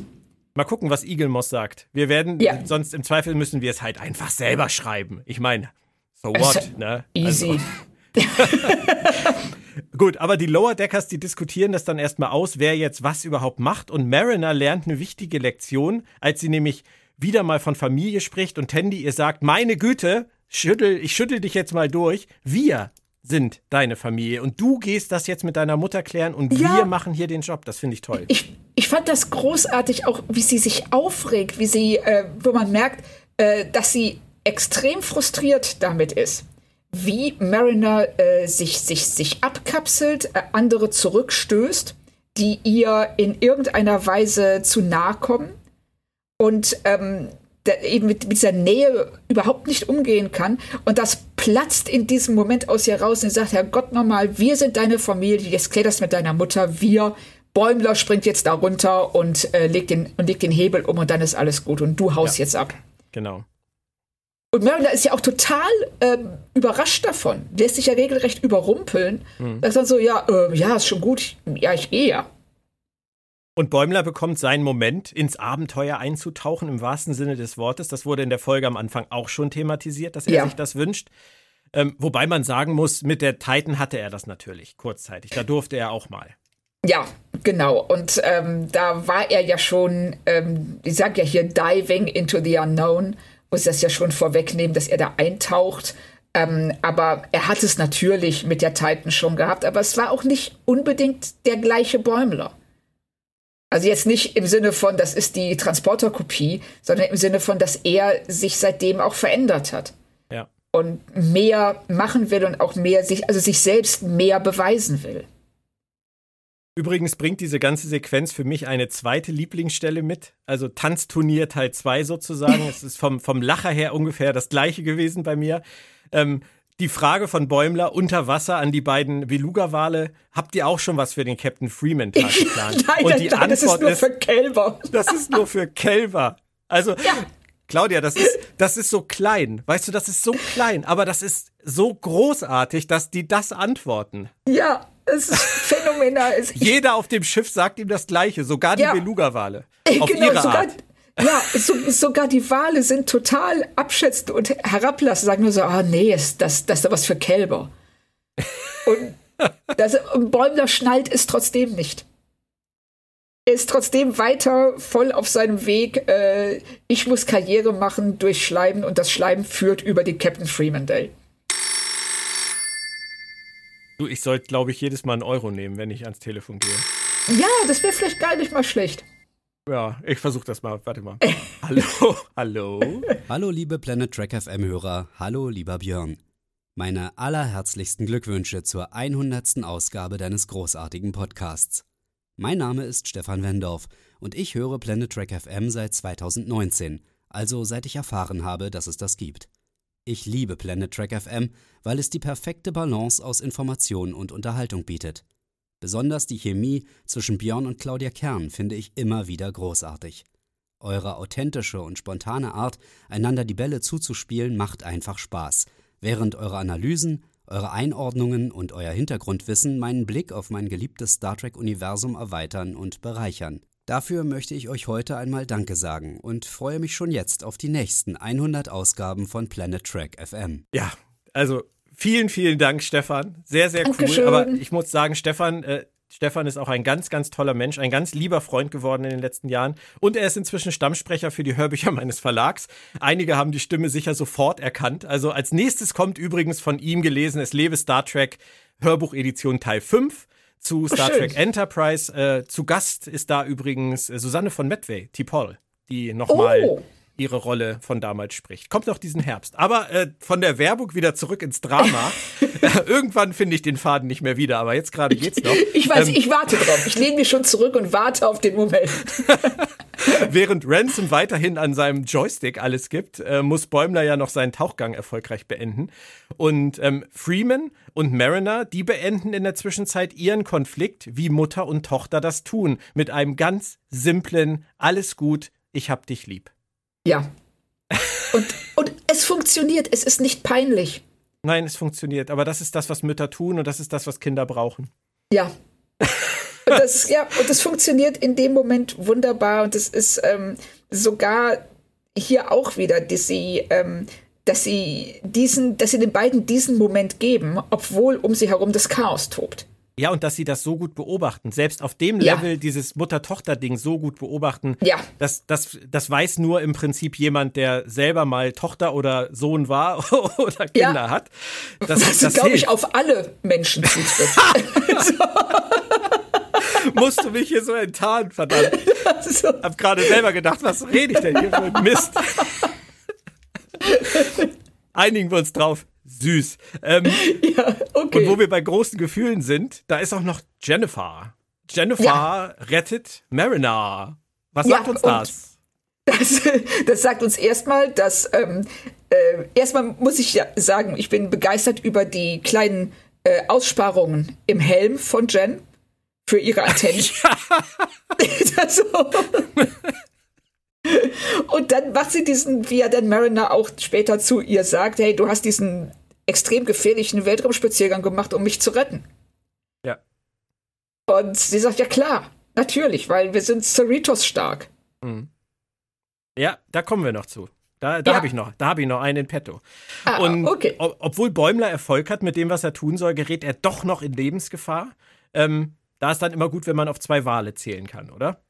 Auf jeden Fall. Die, die äh, Wale sind ja auch offensichtlich hervorragend in erster Hilfe für ähm, äh, äh, Humanoide ausgebildet, weil als sie dann den bewusstlosen Bäumler aus dem Wasser bringen, ist ja das Erste, was einer der Wale zu den zu Tandy sagt, pass auf, dass er nicht austrocknet. Das, Sein Blasloch ist kaputt. Dein Blasloch ist kaputt. Pass auf, dass er nicht austrocknet. Also sehr, sehr geil. Definitiv. Wobei, man könnte sich jetzt natürlich fragen, ähm, dieser Hebel, der ist nicht flossenkompatibel. Stattdessen bilden sie lieber die Beluga-Wale in erster Hilfe aus, damit sie die Menschen, die tauchen müssen, weil die, der Hebel nicht flossenkompatibel ist, retten können. Wäre vielleicht andersrum einfacher. Ja, also ich glaube, dass die gar nicht mal ähm, ausgebildet sind in erster Hilfe, Nein. sondern dass. aber ja, okay. Gut, das, der Witz flog gerade voll über meinen Kopf hinweg. Aber ähm, das, aber ich finde es sehr schön, dass sie. Ähm, also wir haben Cetacean Ops, wir haben die Wale da drin, wir haben da unten einen völlig obskuren Hebel, der nie gebraucht wird. Oder unter welchen Umständen sollte er gebraucht werden, als äh, außer in diesem wirklich extrem speziellen Fall?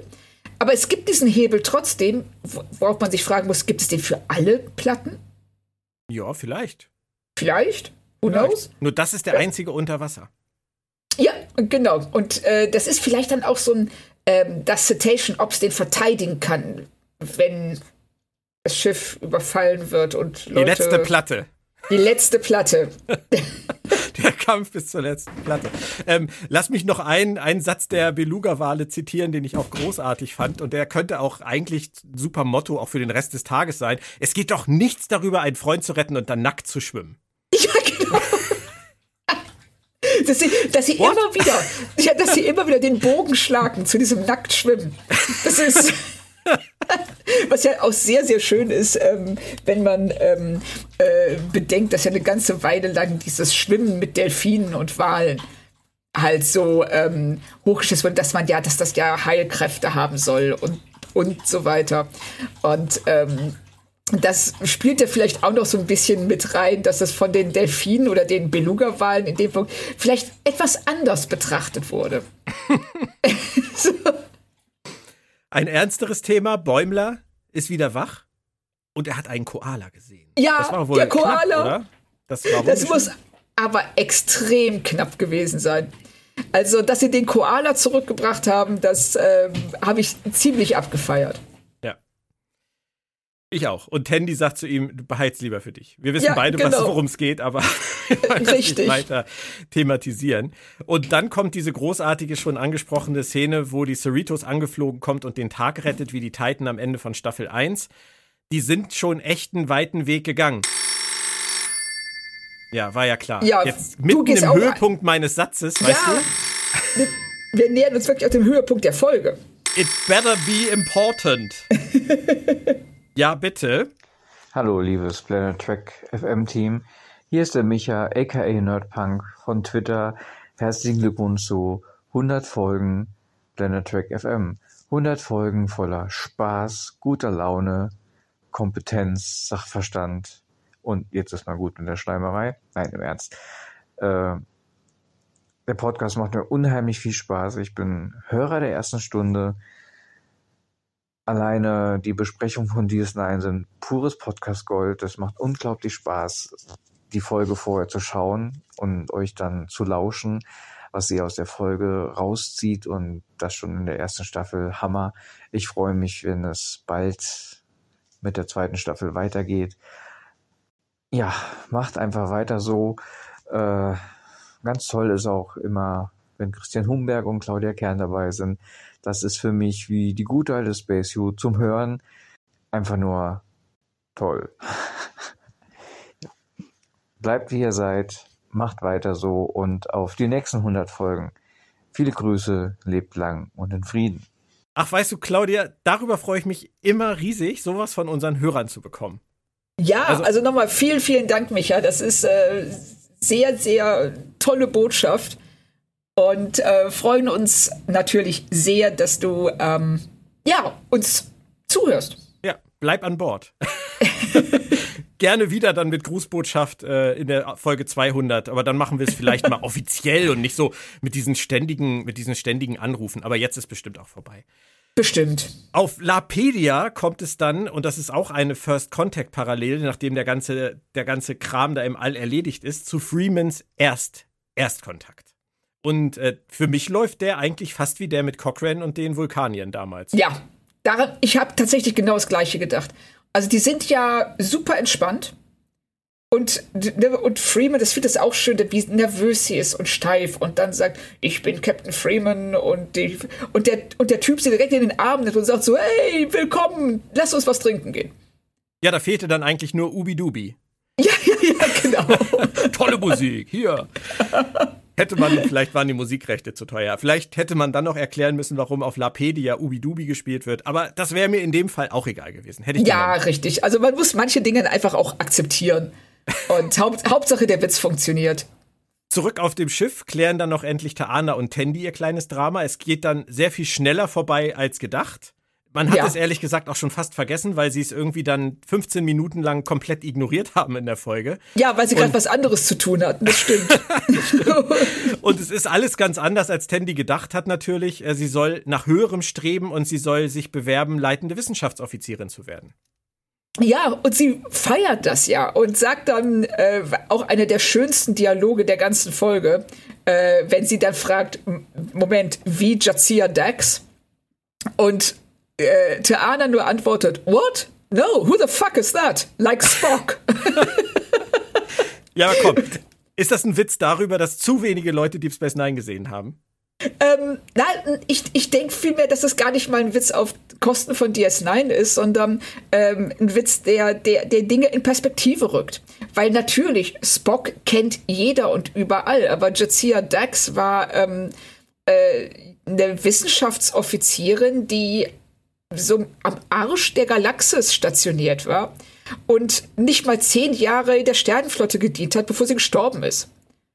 Und ne, das, ähm, dass Tandy weiß, wer das ist, weil sie ja offensichtlich ein totaler DS9-Nerd ist, wissen wir ja, äh, als sie ähm, das Modell äh, sieht auf dem, und sich da voll darüber freut, dass das das Modell mit Jazia und Ezri Dex ist. Stimmt. Sehe ich, sehe ich ein, aber ich bin trotzdem der Meinung, dass McMahon uns hier zuruft, schaut Deep Space Nine! Äh, Das tut er bestimmt. Also ich, ich meinte nur, dass der Witz nicht auf Kosten von DS9 Nein, geht. so habe ich das auch nicht verstanden, sondern ich habe es eher so verstanden, ähm, dass es ein Kommentar darauf ist, dass zu wenig Leute Deep Space Nine gesehen haben, obwohl viel mehr Leute es hätten gucken sollen. Ist das denn so? Dass viel mehr Leute Deep Space Nine hätten gucken sollen, bestimmt. Ich meine, gut, Deep Space Nine können immer mehr Leute gucken, ist Ich klar, aber Deep Space Nine ist doch immer so ein bisschen so das Stiefkind des Franchise geblieben. So ähm, die einzige Nicht-Raumschiff-Serie. Der düstere Bruder, die Kriegsserie. Und ich Ja. denke einfach, dass das so ein, so ein Hinweis darauf sein könnte, zu sagen, die Serie ist so geil, die Serie ist es sowas von wert, weil das ist pure Star Trek, was da abläuft. Oh, okay. Weißt du, jetzt nach der Ja. dritten Erklärung, jetzt habe ich es vermittelt bekommen. Ist doch toll. Ja, doch, so, ja, doch, richtig. Also ich dachte wirklich, du meinst es ähm, äh, negativer, aber nein, du hast, äh, ich denke, dass du recht hast. Nein, Deep Space Nine und negativ in einem Satz bei mir? Nein. nein, never. äh, nicht das. Wir reden aneinander vorbei und ich glaube, wir reden einfach weiter. Genau. Und Deep Space Nine ist ein gutes Thema, Claudia, weil da werden wir uns dann irgendwann demnächst auch drum kümmern müssen. Oh ja, und ich Wollen. bin sehr, sehr gespannt. Also Wollen, auf die zweite sollen, Staffel. Ja, müssen, und das, ja, dürfen. dürfen, dürfen, würde ich in dem Fall tatsächlich sagen. Ja. Das tun wir auch. Aber das, wir werden uns da jetzt nicht aus dem Fenster lehnen und ein Datum nennen. Da sind wir immer ganz schlecht drin. Apropos, Einer geht noch, oder? ja, hau rein. Äh, juhu. Red alarm, red alarm, red alarm, red alarm, red alarm, red alarm. Achtung, Ducken, der Angriff der Jahrzehnte. Mensch, Björn, jetzt bist du tatsächlich 100 Jahre alt. Wer hätte das gedacht? Ich, ich nicht. Also ich finde, er sah noch relativ frisch aus, als wir es das letzte Mal gesehen haben. Ja, äh, durchaus, ne? aber so schnell kann das gehen. Ne? Da guckt man sich nicht um und schon, zack, äh, da ist die 100 schon vollbracht. Unglaublich. Ah, aber ich, vielleicht ist er auch nur 100, wenn man seine ganzen äh, wunderbaren Gäste und GästInnen äh, mit hineinbezieht. Ach so, es geht um diesen Podcast, ne? Der macht ja diesen Podcast hier, ähm, hier äh, Ra äh, äh, Star Trek Radio Äh, oder so. Trackplanet. Ja, genau. Ähm, soll ganz gut sein, habe ich mir sagen lassen. Ja, ähm, soll, soll auch eloquent sein. Also man soll wirklich wichtige Dinge über Star Trek erfahren, ähm, was wir, also ich verstehe da nichts von. Meinst du, das liegt an diesen wunderbaren Gästen wie äh, äh, Claudia Kern oder äh, Moritz Wohlfahrt oder Christian Humberg? Den kennen wir doch auch. Ne? Ja, den, den Ähm, haben wir auch schon mal. Mit dem wollen wir noch kochen, glaube ich. Da war noch irgendwas, oder? Ja, genau, richtig. Ja. Liebe Grüße an Christian. Äh, meinst du, das liegt an denen oder meinst du, das liegt an ähm, dem Star Trek-Journalisten Nummer 1 in dieser Galaxie äh, oder, oder zumindest in Deutschland? Äh, Ist das, Björn. eine, ist, das, ist das eine Suggestivfrage jetzt? Oder? Das ist eine Suggestivfrage. Du musst Ja. dich aber jetzt positionieren. äh, damit bringe ich dich in eine ganz fürchterliche Lage. Also ich schätze äh, äh, die Gästinnen und Gäste sehr tatsächlich, äh, die äh, Björn da immer auf dem äh, Tablett serviert, ja. Aber ja, ja, mein Gott, ja, ich meine, wenn man Bücher über Star Trek schreibt, ja, also wem soll man dann irgendwie was vormachen? Es ist, ist natürlich, also es ist die, die lebende Star Trek-Expertise, die jetzt in 100 Folgen quasi ja glänzen durfte und diesen Podcast, über den wir ja hier sprechen, zu dem Podcast gemacht hat, der nun mal jetzt ist. Guck mal, wie toll das ist, wenn das sowas zusammenfällt. Ne? So große Star Trek-Expertise und auch noch schöne Stimmen. Wir haben auch beides. Achso, du meinst äh, jetzt, halt, ich, ich dachte, dachte wir du meinst uns. Nein, eigentlich haben wir beides nicht. Aber ähm, Björn hat beides und deswegen ähm, ist äh, Planet Track FM so ein toller Podcast. Punkt. Punkt. Happy Birthday, lieber Björn, zu äh, 100 Folgen ähm, Birthday, kann man das sagen? Ja, kann man nicht, sagen. Ja, kann, ich glaube ja, ja, doch, durchaus. Happy Birthday zu 100 Folgen Planet Track FM. Äh, Mögen es noch weitere 500 werden und ähm, wir werden sehr viel Spaß daran haben. Wenn du irgendwann mal Fragen hast, wie man schnell Folgen generieren kann, ja, also äh, ruf uns an, das ist gar kein Problem. Ne? Hier ist unsere Karte. Tschüss. Vielen, vielen Dank, ihr zwei. Also ich kann da auch nur sagen, ihr macht eure Sache so gut und ich finde es so toll, wie wir alle friedlich koexistieren.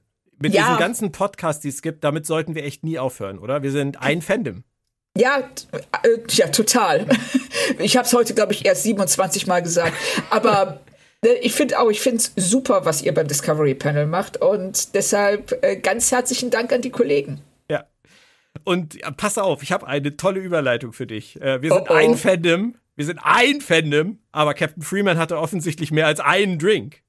Man muss ja auch mal feiern dürfen, oder? Ja, und das hat sie ganz offensichtlich getan, äh, im Gegensatz zu allen anderen Offizieren, was mich das eigentlich das Einzige ist, was mich daran gewundert hat. Ja. Ich hätte nicht gedacht, dass die sie da unten allein auf dem Planeten äh, mit den Aliens ja saufen lassen, während sie oben sitzen in, äh, in ihrer Schiffsbar, sondern dass, wenn dann schon ein paar mehr Leute mit unten sind. Und sie, sie spielen dann ja auch noch so schön auf McCoy an, der es ja auch schafft, äh, in Star Trek 5 total betrunken zu sein und zwei Sätze später wieder nüchtern zu reden. Und das schafft sie hier auch in ihrer Szene. Also erst haben wir ja gar nicht den Eindruck, dass da noch was Gutes rauskommen dürfte, aber dann auf einmal ist sie ja wieder voll da. So ist das halt mit dem Synthehol. Das ist der eingebildete Rausch. Richtig, genau. Den kann man sich ja einfach. Und offensichtlich gibt es da unten auf dem Planeten, bei dem sie gerade einen Erstkontakt durchgeführt haben, auch schon Synthehol. Ja, muss ja so sein. Ja, das ist eigentlich, oder die haben es mitgebracht, oder Ja.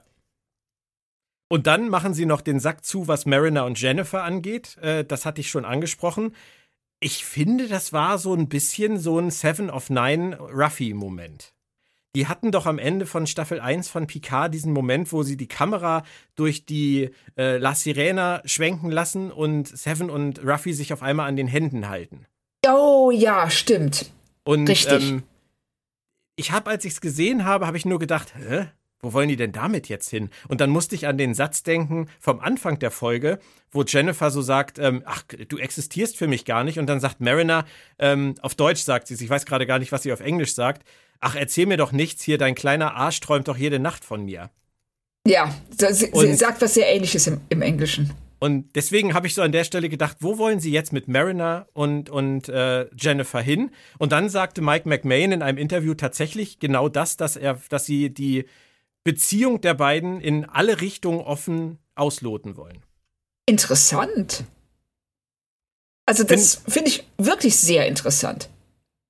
Ich finde es erstaunlich, dass sie dann in der Szene aber beide noch sagen, wie sehr sie Brad mögen, also Bäumler, äh, obwohl das natürlich auch platonisch sein kann.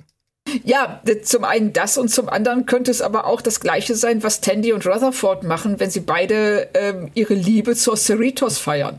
Genau, das, ja, das stimmt. Hast du recht. Ja? Also, wer, es ist natürlich alles Spekulation, aber ich finde es in dem Fall ähm, interessant zu sehen, worauf es hinausläuft oder auch, was ähm, Mariner oder wer Mariner dazu bringen wird, sich weiter zu öffnen, weil das ist ja etwas, was bisher weder Bäumler noch Rutherford noch Tandy gelungen ist. auch ein kleiner Cliffhanger. Und äh, der große Cliffhanger kommt natürlich zum Schluss, denn dann kommt der Moment, wo Captain Freeman ehrenhaft abgeholt werden soll, um ihre neue Aufgabe auf einem neuen Schiff anzutreten. Doch sie will nicht mehr. Sie ist plötzlich wieder nüchtern, hält eine schöne Rede und sagt, sie hat eigentlich schon den besten Posten auf dem besten Schiff mit der besten Crew. Solche Statements kennen wir aus der Geschichte von Star Trek natürlich, in Hülle und. Fülle. Sie sagt, ich bleibe, und dann geht sie los und will das verkünden. Und da wartet ein Mann von der Sternflottensicherheit auf sie. Was hast du an der Stelle gedacht? Da war mir schon klar, das kann nicht das sein, was sie, was sie denkt. Weil alleine der, der Blick, mit dem sie äh, be äh, betrachtet wird und dann auch, wie sie da sehr von sich selbst überzeugt reinstolziert und man weiß schon, dass jetzt irgendwas passieren wird, dass diese Situation dreht. Aber was dann passiert, also damit habe ich zumindest nicht mal im, im geringsten Ansatz gerechnet. Und du? Nee, gar nicht. Wirklich überhaupt gar nicht. Ich hätte jetzt gedacht, dass sie das auf dieser positiven Note beenden. Und ähm, dann diese Szene, also vor allem auch die Herleitung, das ist ja, finde ich, noch das Interessanteste. Sie kommen zurück auf dieses, auf diesen Packlet-Spion mit dem Cerritos-Shirt und dem Cappy, der noch ja. wieder auf, auf dem Bildschirm gezeigt wird. Sie kommen zurück auf die Klingonen, von denen wir ja wissen, dass sie ähm, die Packlet ausstatten mit Waffen etc., damit die stärker werden. Und dann diese Information, dass es am heutigen Tag, während wir diese ganzen äh, Cerritos-Dramen verfolgt haben, auf dem Packlet-Planeten in der Hauptstadt zu einer großen Explosion gekommen ist und jetzt vermutet wird, dass Freeman irgendwie dahinter steckt. Ich finde das, find das echt cool konstruiert. Ja, völlig. Also, dass sie, äh, sie, sie stellen das wirklich auf ein Fundament. Sie sagen, das und das und das sind die Indizien, die wir haben. Und wir wissen ja auch ähm, schon aus der letzten Folge, dass Rumda ähm, eine weitere Bombe von den Klingonen bekommen hat. Ja. Und, oder zumindest haben wollte. Und ähm, es wäre natürlich möglich, dass die Paktet sich einfach versehentlich selbst bombardiert haben. Ja, logisch haben sie das, oder? Ne, würde ich jetzt auch sagen. Also das wäre zumindest die einfache Antwort. Und dann würden möglicherweise die äh, Klingonen äh, versuchen, Freeman die Schuld in die Schuhe zu schieben, damit ihre, ihr, ihre Beziehung zu den Pucklets verschleiert wird. Möglich. Also. Dabei gibt sich die Serie aber schon auf interessantes politisches ja, Terrain. Ja, und sie wird vor allem, äh, sie, sie hat sich völlig über diese ähm, äh, ein Episoden ähm, ja, von Witzen angefüllte Serie der ersten Staffel, also in der ersten Hälfte der ersten Staffel, war, sie hat sich davon relativ stark wegbewegt indem sie jetzt ähm, ihren eigenen Kanon aufstellt, indem sie ähm, äh, ihre eigenen Gegner und jetzt sogar einen TNG-mäßigen Cliffhanger inklusive des TNG-Schriftzugs. Ja. Schön. Am Ende bringt, was ganz großartig ist. Also der Mr. Worf Fire-Moment aus Best of Both Worlds 1. Ja. Äh, der, the, the moment it, which started it all, sagte irgendwann mal äh, Brandon Braga so schön. Ähm, der hat ja in der Folgezeit, in den ganzen Jahren danach zu vielen, sage ich mal, halbgaren Cliffhangern geführt. Ja. Das wurde ja irgendwann eher zum Mittel zum Zweck. Richtig. Aber hier hatte ich tatsächlich mal wieder dieses wohlige Gefühl von, das möchte ich jetzt weiter gucken. Ja, also, dieser Moment, ähm, diese, diese, diese bittersüße, ähm, äh, diese bittersüßen Cliffhanger, dass du da sitzt auf der einen Seite so, ah, oh, nein, ich will wissen, wie es weitergeht. Und auf der anderen Seite, oh, wie geil, das ist so spannend, dass ich wissen will, wie es weitergeht. Ja. Und äh, dass man sich jetzt dieses, äh, ich weiß nicht, wie lange wir brauchen werden bis zur nächsten Staffel, ein halbes Jahr oder noch mehr? Bestimmt, dass wir, ja, ja, dreiviertel Jahr, ja. Oder ein Dreivierteljahr, also dass wir vielleicht dann im nächsten Herbst ähm, warten müssen, um rauszufinden, wie es weitergeht. Und ich finde das eigentlich ganz geil. Ich mag das auch. Ne, so dieses, ähm, ja, einfach sich äh, locken lassen, sich ähm, und äh, auch sich zu überlegen, was kann dahinter stecken. Und ich persönlich glaube ja, dass wir noch deutlich mehr von den Vulkaniern in der nächsten Staffel sehen werden. Und ähm, dass vielleicht sogar die Vulkanier mehr mit den Dingen zu tun haben, die wir gerade sehen, als wir bisher merken. Das, ich weiß es nicht, aber es wäre interessant. Und es ist ja auch so witzig, dass nachdem Discovery jetzt schon drei Staffeln gelaufen ist und Picard eine Staffel gelaufen ist von den New Track-Serien, dass es ausgerechnet Lower Decks ist, die Serie ist die, die verlorene Kunst des Cliffhangers. Ja, genau. Während das ja bei Discovery immer alles in einem Riesendrama, Feuer, Bombast endet und im Prinzip abschließt für ein Jahr. Ähm, bei Picard ja auch ja. ist das hier halt, hier machen sie es jetzt halt mal. Es ist die trackigste Star Trek-Serie. Ja, völlig. Also sie bringen hier, ähm, ja, wie du schon sagst, die verlorene Kunst des Cliffhangers zurück. Sie hauen richtig auf die Kacke und sie haben auch diesen, diesen, diesen tollen Moment am Ende, wenn dann die Tür aufgeht und die ganze Crew Spalier steht und applaudiert, was ja Rutherford am Anfang schon prophezeit hat, nur um dann äh, Freeman in Handschellen zu sehen. Das ist auch und einfach ein großer Moment. Und man will jetzt wissen, was ist da los? Meinst du, sie kriegen jetzt Anfang der nächsten Staffel wieder einen Interims-Captain? Also ich äh, hoffe ja ein bisschen auf Jellicoe, um ehrlich zu sein. Aber äh, Ronnie Cox, der ist äh, schon recht alt, ne? Ja, stimmt. Da müssen sie, da müssen sie aktiv werden. Ich glaube, über 80 ist der gute Mann schon. Ja, das würde dann vielleicht nicht klappen. Aber wir warten das einfach, wir warten das einfach mal ab. Sag mir doch einfach mal dein Episodenfazit. Mein Episodenfazit, ich bin total begeistert. Ich finde, es ist eine tolle Folge. Sie haben ähm, fast alles richtig gemacht und sie haben ihre Figuren weitergebracht. Sie haben uns Citation Ops gezeigt und ähm, haben sogar die, die, die, die, den Gummientenraum erwähnt. Also, was kann man sich mehr von der Folge erhoffen? Volle 5 von 5 und das übertrage ich auch direkt auf die ganze Staffel. Wow, das wäre meine nächste Frage gewesen. Du, du sagst wirklich, die Staffel ist bei dir eine, eine glatte 5? Die Staffel ist bei mir eine glatte 5, weil die Folgen, äh, ich glaube, es gibt nur eine Folge mit einer 3 und alle anderen sind Vierer und Fünfer. Also warum, warum äh, sich der Bestnote verschließen, wenn es einfach eine Staffel war, die super Spaß gemacht hat, über zehn Folgen hinweg?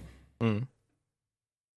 Ja, ich, ich, bin, da, bin, da ja, bin da ja eher mal so der, der Buchhalter und rechne das dann nach auf die fünfte Nachkommastelle und stelle dann fest, dass ich 4,2768 nicht auf 5 aufrunden kann. Deswegen würde ich mal sagen, also eine gute 4, 4,5 ist, also ich finde die Staffel großartig, ähm, aber ich lasse immer gerne noch ein bisschen Luft nach oben.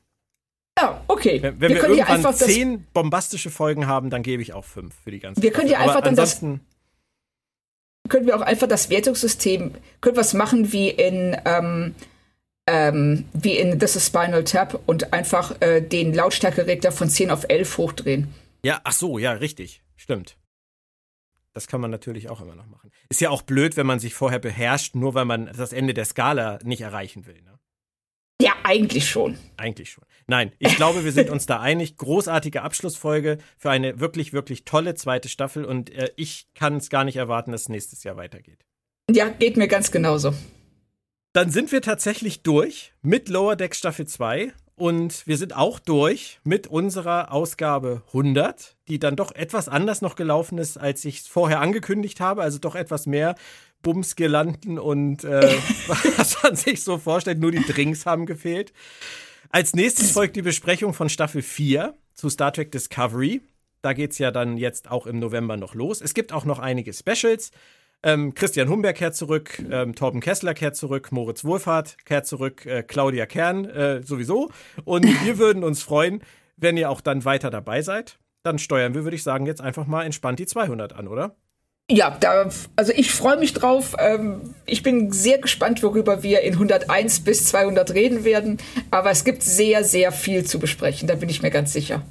Dann erstmal Dankeschön, Claudia. Es hat sehr viel Spaß gemacht. Es ist Mir und auch. war immer eine Freude bisher. Abs absolut. Also äh, ist eins meiner Wochenhighlights und das meine ich im, wirklich nicht kein bisschen sarkastisch. Das freut mich. Geht mir übrigens genauso. Und in die Runde sage ich.